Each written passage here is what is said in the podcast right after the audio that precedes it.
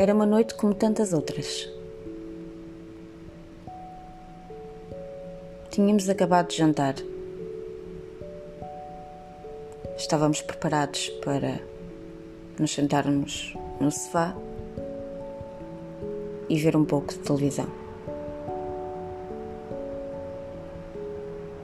A criança já estava no quarto. Estava a dormir serenamente. Um assunto normal do dia a dia veio à tona. Começamos a falar,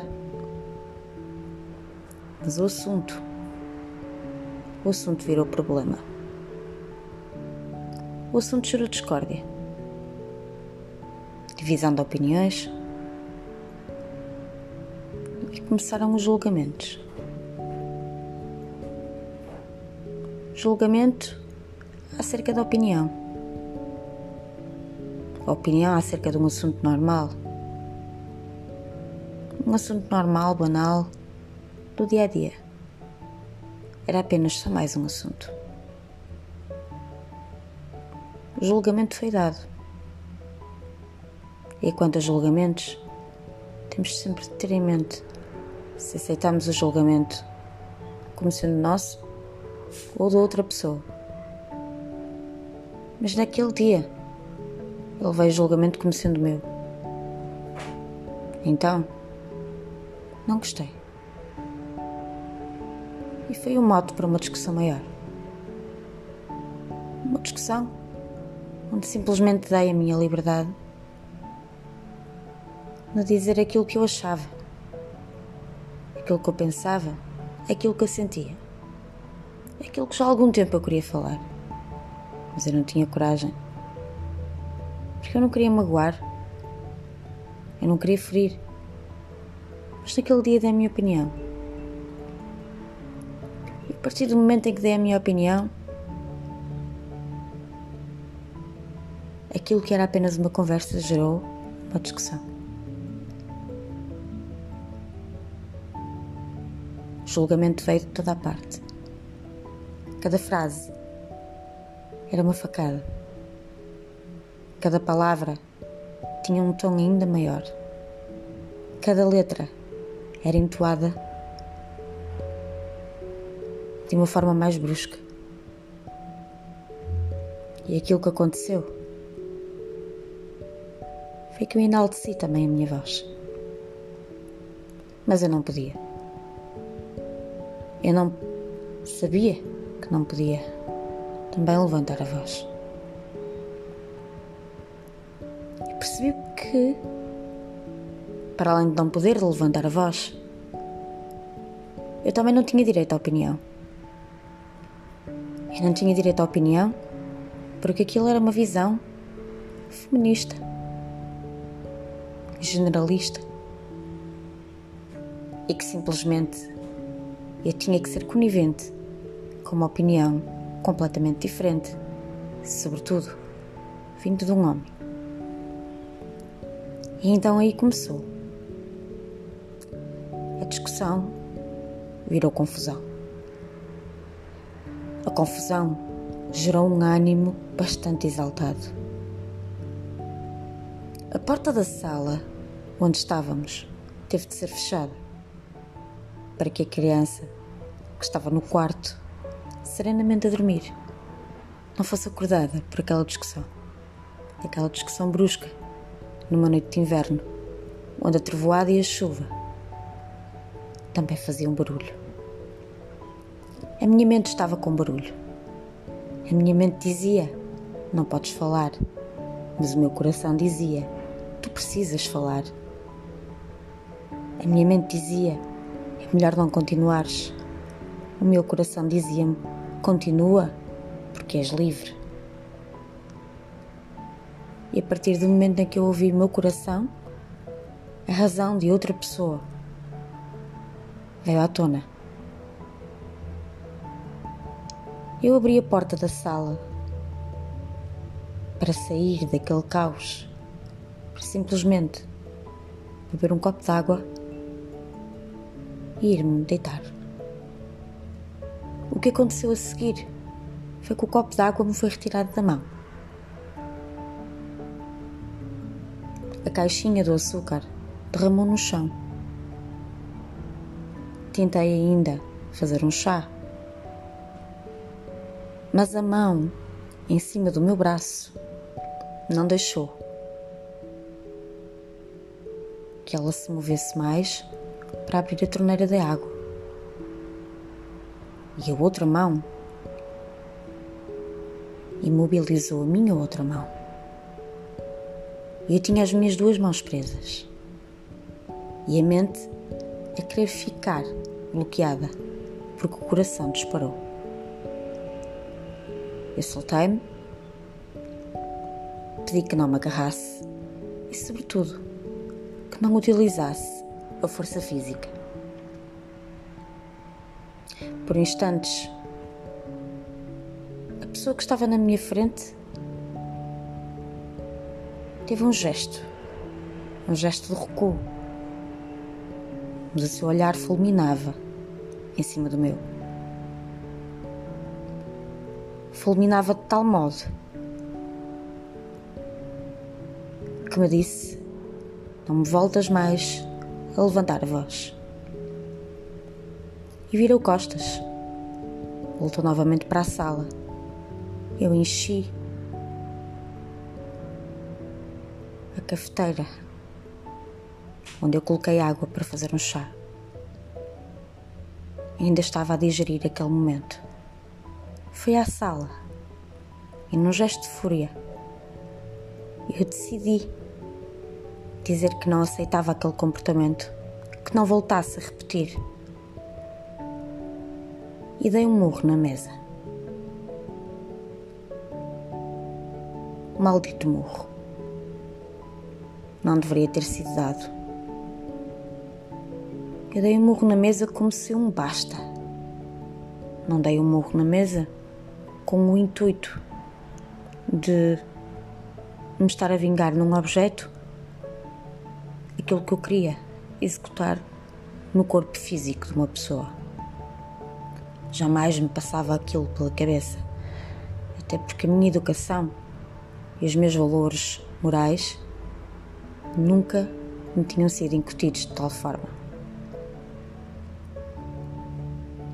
A pessoa que estava sentada no sofá interpretou dessa forma. Levantou-se de forma brusca veio na minha direção com os punhos cerrados e deu-me um empurrão. Recuei dois passos atrás, coloquei uma mão à frente e disse: Para. A voz furiosa e grotesca que saiu da boca da pessoa, juntamente com as duas mãos, voltou-me a empurrar. As minhas costas bateram contra a parede a minha cabeça, a minha nuca também. A pessoa encostou a sua testa na minha e disse-me: Se tu queres bater, bate-me. Não queiras medir forças comigo, pois a seguir terás o troco. E com as duas mãos segurou o meu ombro esquerdo meu ombro direito contra a parede e disse-me: Queres mesmo medir forças? A minha mão direita foi em direção ao seu peito. Eu disse: Afasta-te. Que tipo de pessoa que és, afinal? E foi aí que eu percebi que nesse dia tinha começado o meu pior pesadelo. Desliguei o fogão, fui para a casa de banho, tranquei-me. O meu coração já estava a pular da boca para fora. O medo, o pânico, a raiva e a culpa assolavam-me o cérebro, congelaram-me as ideias, E a primeira coisa que eu pensei foi: eu sou culpada. Fui eu que despoltei isto. As lágrimas começaram a cair-me. Lavei a minha cara, lavei até não poder mais. Lavei até confundir a água com as lágrimas. Os meus olhos estavam vermelhos. Olhei os meus olhos e vi aquilo que nunca vi. Raios vermelhos, até à íris, até à íris dos meus olhos. Eram ódios, eram raivas, e eu não queria sentir aquilo. Então senti-me culpada. Eu senti-me culpada por ter levantado a voz. Eu senti-me culpada por ter tido liberdade de expressão. Eu senti-me culpada por dar uma opinião. Eu senti-me culpada por ter disputado uma discussão, por apenas ter dado a minha opinião. A culpa invadiu-me. O corpo tremia. Enxuguei o rosto, respirei fundo, abri a porta da casa de banho e fui ao quarto da criança, da minha criança. Eu fui ao quarto da minha criança, olhar para a minha criança e pedir-lhe desculpa porque estava a dar início ao desmoronamento de uma família. A culpa era minha. A culpa era só minha.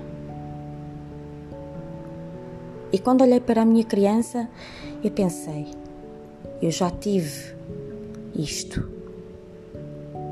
Quando eu ainda era criança também. Não era criança de berço, já era uma criança que falava, andava na escola. Eu era uma criança que já tinha opinião, mas eu tinha sofrido aquilo quando eu era pequena.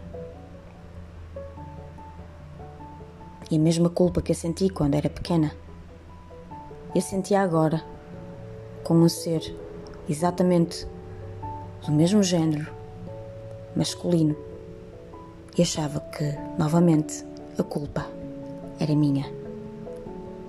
E conforme tinha sido reprimida quando era pequena, conforme eu tinha sido oprimida quando era pequena,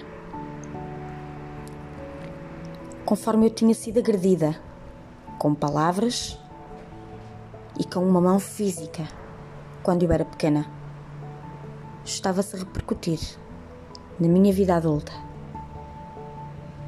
E então eu senti a minha criança, não a que estava no berço, mas a minha criança interior ferida. Depois desses dias, houve tantos outros. Tantos outros de formas bem mais grotescas, frias, rudes.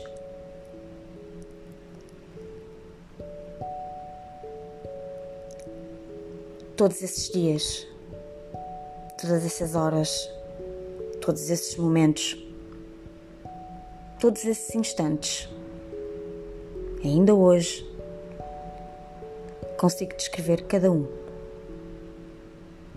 No entanto, anos envolvidos após todas essas experiências. Eu cheguei a um ponto da minha vida como indivíduo, como um ser do sexo feminino, como mãe e como profissional, e percebi que nesse ponto em que eu estava a rever a minha vida, eu ainda não tinha sarado a minha criança interior.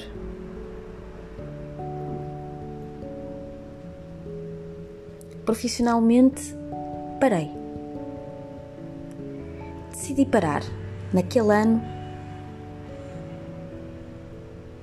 eu decidi parar.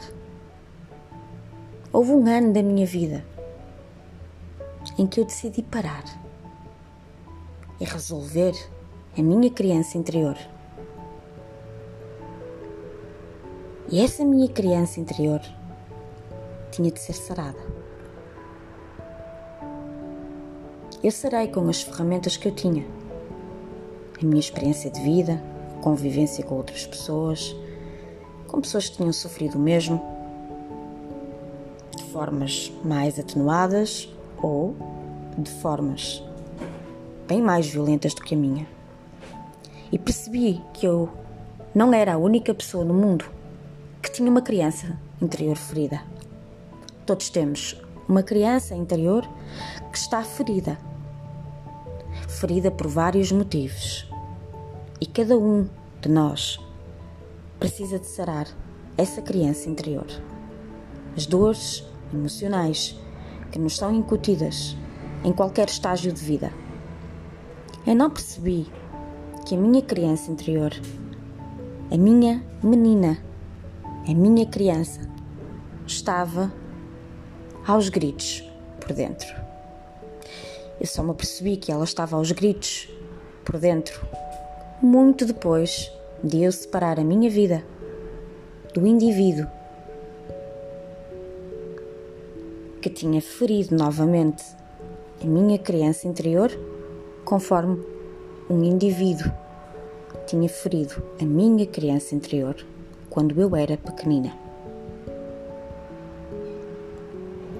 E eu decidi então curar-me. Anos depois da divisão de vida, da separação de vidas, eu decidi curar a minha criança interior. E comecei a mimá-la. Comecei a dar-lhe colo. Comecei a dar-lhe beijos. Comecei a dar-lhe abraços. Mas a primeira coisa que eu fiz foi dizer: Eu sinto muito e por favor, perdoa-me. Eu amo-te muito e agradeço-te. Eu sinto muito por ter permitido que a minha criança interior, mesmo que inconscientemente eu não me tenha percebido, a tenha magoado. Pedi que me perdoasse, porque no fundo eu tinha permitido e assumia a minha total responsabilidade por essa criança interior ter sido ferida e eu ter deixado, mesmo que inconscientemente ou ingenuamente, que ela fosse novamente maltratada. E disse-lhe: Eu amo-te, porque eu tinha que me amar mais a mim e mais a minha criança interior do que qualquer outra pessoa que nunca a tenha valorizado, tratado bem, dando colo, dando mimo, dando abraço, dando carinho e alimentando-a, nutrindo-a, quer no seu inconsciente, quer no seu subconsciente, no seu superconsciente ou até mesmo por fora, em gestos apenas de abraço. E agradeci, porque quando lhe disse sou grata, eu agradeci tudo aquilo que ela me ensinou e tudo aquilo que ela suportou é cada vez mais importante nós fazermos este exercício da criança interior. A criança interior é uma figura que existe dentro de nós, somos nós mesmos, e que de alguma forma, por memórias passadas, ainda nesta vida, quando éramos bem pequeninos, em algum ponto da vida algum gesto ou alguma atitude que tenha sido aplicada durante muitos anos nos tenha incutido e levado ao autojulgamento, à autoprocrastinação, à culpa, à revolta e à mágoa, a tristeza, a ira contra nós mesmos gerando uma luta interior. Uma luta interior que pode durar uma vida inteira, até o último sopro da nossa vida. É cada vez mais importante nós procurarmos a autoajuda ou ajuda de profissionais que nos possam ajudar a sarar a nossa criança interior. Cada vez mais assistimos a revelações de pessoas agredidas psicológica, financeira, fisicamente ou emocionalmente, através de pessoas de família, através de amigos, através de companheiras, através de companheiros, namorados, namoradas, esposas e maridos, através de avós, de tios, através de pessoas próximas de trabalho, através do assédio sexual no trabalho, através até mesmo de alguma frase que nos tenha sido dita dentro de um transporte público, na rua, num centro comercial, num parque de estacionamento, numa discoteca, num bar, num café, numa roda de amigos. É importante nós reunirmos a família da nossa criança interior e sará-la. A família da nossa criança interior é constituída por mãe, pai e criança. A criança interior é constituída por esta família. Família é esta que nós vamos ter de fazer um trabalho. A criança interior é constituída pela família do pai, que representa a mente supraconsciente, da mãe, que é a figura feminina e corresponde à nossa mente consciente, e à nossa criança, que é a mente subconsciente, e é lá que residem todas as feridas emocionais.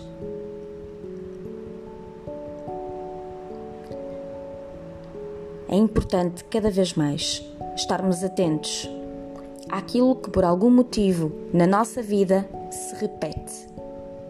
Um comportamento com colegas de trabalho que apanhamos e que constantemente nos fazem sempre e repetidamente as mesmas coisas. Podemos mudar de emprego 30 vezes, vamos encontrar nessas 30 vezes, nesses 30 empregos, pessoas que vão ter um padrão igual ou parecido com aquilo que nós sofremos. E isso é um alerta, é um despertador interno que nos diz: esta é uma memória que tu ainda não saraste. Então vamos continuamente atrair pessoas com esse padrão. Nós podemos acabar 30 namoros. Desses 30 namoros, nós vamos ter 30 pessoas com características diferentes e com uma qualidade ou com um chamado defeito que nos vai remeter novamente àquela memória. Costumo dizer que quando a história se repete, há algo que necessita de ser aprendido. E isso diz respeito à nossa criança interior, que por nossa responsabilidade ou não, foi agredida, magoada, ultrajada, reprimida, oprimida, mal estimada, amada ou acarinhada. Nós podemos mudar para um outro continente, para uma cultura diferente, para uma educação diferente, para um sistema governamental completamente diferente, com leis diferentes. Mas em termos culturais, vamos encontrar novamente pessoas no globo, nesse continente, que nos vai novamente remeter a essas memórias. O trabalho da criança interior é talvez o trabalho mais importante que o nosso corpo, a nossa mente e o nosso espírito precisa de fazer. Dentro do nosso campo energético, vai gerar uma série de desequilíbrios ao longo da nossa vida que se vão também repercutir na nossa saúde. Estejamos atentos cada vez mais às feridas emocionais que temos por sarar. Não é à toa que, infelizmente, e graças a essas feridas mal saradas, temos indivíduos com comportamentos em sociedades e culturas diferentes, em que observamos as violações, o tráfico humano, a prostituição, infanticídios, violências domésticas, violências de filhos contra pais e pais contra filhos, mortes, abusos sexuais ou até mesmo tráfico de órgãos. É importante que seremos a nossa criança interior. E esse trabalho é um trabalho de muito perdão para com nós mesmos e, sobretudo, de perdão para com o outro. O perdão nem é o mais difícil para com o outro, nem para com nós mesmos. A aceitação é a fase mais importante de que aquilo já passou e que temos a oportunidade de fazer diferente. Quando nós dizemos eu perdoo-te, pode sair apenas da boca para fora, mas por dentro nós temos um turbilhão de sentimentos entre a mente, a razão e o emocional, uma luta interna. Uma luta interna que por vezes não nos deixa dormir. E então é importante que façamos esse trabalho da criança interior. Aceitar que o passado pertence ao passado, que no presente poderemos estar a atrair coisas, pessoas, factos ou desafios que nos remetam a essas memórias.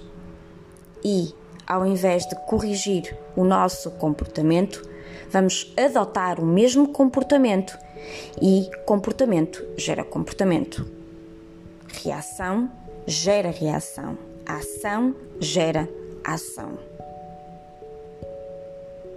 Isto não quer dizer que com isso tínhamos que engolir tudo e tínhamos que aceitar tudo aquilo que o outro faz. Aquilo que temos que aceitar é que a nossa bagagem de vida nos permitiu um amadurecimento maior para aceitar aquele tipo de pessoa na nossa vida ou não. E a partir do momento em que nós percebermos que podemos aceitar ou não essas pessoas na nossa vida, a partir do momento em que fizermos a nossa escolha de cortarmos definitivamente com esses cordões, com esses cordões umbilicais que nos ligam a essas pessoas, esses cordões energéticos, a partir do momento em que fazemos esse corte. E que até se calhar podemos falar com essas pessoas, mas decidimos não mais conviver, nós estamos a bloquear e a cortar definitivamente com essas linhas tão emaranhadas, tão finas, tão tenues e às vezes tão invisíveis que nem nos apercebemos que um simples não é o suficiente. Perdoar às vezes nem é o mais importante, é aceitar. Aceitar que por vezes as pessoas são assim, que não somos obrigadas a conviver com elas, mas que se elas são assim, cabe-nos a nós fazer parte da vida delas ou não. Então, cuide da sua criança interior. Cuida da tua criança interior. Isso vai passar por um trabalho interior muito grande e que urge cada vez mais e mais e mais e mais até ao final deste ano e início do próximo fazermos. Neste momento, temos uma enorme força que nos empurra e ao mesmo tempo nos estagna. Então, essa força que nos estagna é aquela que nos está a fazer reavaliar, repensar, reestruturar. O que é que continua a persistir e o que é que continuamos a fazer igual e que não resulta mais. Isto também tem a ver com a nossa criança interior. É hora de largarmos comportamentos, pessoas padrões, formas de falar, estar ou até mesmo inconscientemente de fazer julgamento e ter uma crença em relação ao outro. está na hora de deixarmos tudo isso de lado e essas pessoas de lado. A partir do momento em que deixamos essas pessoas ou esses padrões de lado, esses comportamentos de lado, estamos a fazer um bloqueio e automaticamente a retirar esse lixo emocional da nossa vida. A partir do momento em que tu tratares da tua criança interior, tu estás a fazer o trabalho mais amoroso, mais intenso, o trabalho mais importante da tua vida e que vai determinar o resto da tua vida e da tua descendência. Ao trabalharmos a nossa criança interior, estamos também a trabalhar a nossa ancestralidade. Se olharmos para trás, vamos verificar que temos um pai, uma mãe, uma avó, uma tia ou até mesmo já irmãos ou sobrinhos que atraem exatamente o mesmo tipo de situações. Querem emprego, querem finanças, querem relações, quer no que seja, até a nível de doenças. Não é à toa que elas são hereditárias. Tudo está interligado. Ninguém consegue ser equilibrado o tempo todo. Mas é a altura, mais do que nunca, e urge, ecoa em cada um de nós, de formas diferentes, em áreas de vidas diferentes, que tratemos da nossa criança interior. É muito importante nós assumirmos a nossa responsabilidade. Não é culpa. Vamos eliminar a palavra culpa. Vamos assumir a total responsabilidade e sentimos muito por aquilo que aconteceu. Vamos nos perdoar a nós próprios. Vamos nos amar a nós próprios. E vamos agradecer pela oportunidade de estarmos vivos e podermos fazer esse trabalho interior. A autoanálise sem autoculpa, apenas com responsabilidade por aquilo que somos, é o primeiro passo. O que é necessário chorar, limpar, expurgar, expelir, vamos fazê-lo. E depois disso, mãos à obra porque a vida é só uma. E o primeiro grande ato de amor é para com nós mesmos. Todas as outras pessoas que estão à nossa volta e que dizem que nos amam são complementos e são pessoas que, de uma forma ou de outra, independentemente dos seus gestos, nos vêm ensinar-nos a amar-nos muito seja aquele que está do nosso lado e que realmente nos ama, como aquele que, por algum motivo, nos magoou, seja homem ou mulher, da família ou não, amigo próximo ou não, colega de profissão estimado ou não, filho ou não, família ou não. Todos nós temos memórias. Nós não podemos apagar o passado mas podemos fazer diferente agora, no agora, no presente, para que o nosso futuro e o futuro da nossa família e até mesmo das crianças que já temos, filhos, ou que vamos ter, seja um futuro de uma criança melhor e darmos um futuro melhor à nossa criança interior. O meu nome é Paula Neves eu sou terapeuta, taróloga, coach, formadora de Reiki e Tarot. Faço desenvolvimento pessoal, desenvolvimento de vida, gestão, liderança e motivação de equipas. Sou massagista e sou também um ser humano com uma criança interior que está continuamente a ser tratada, não só por mim, mas também para que eu própria esteja em paz comigo mesma e consiga com que todas as pessoas que venham a mim, quer de forma profissional ou não, sintam esta paz que eu consegui desde há uns anos para cá e que possa transmitir com todo o carinho em cada consultoria, em cada atendimento para que o mundo seja cada vez melhor. Estas foram mais umas conversas íntimas e espero que vocês tenham gostado. Espero que vos tenha feito refletir, que vos tenha tocado o suficiente para se perceberem de que estas feridas interiores precisam mesmo de ser tratadas e saradas. Cuidem bem da vossa criança interior. O vosso subconsciente está a pedir para ser amado por vocês. Um grande abraço e um beijo na vossa alma. E encontramos-nos por aí. Até já!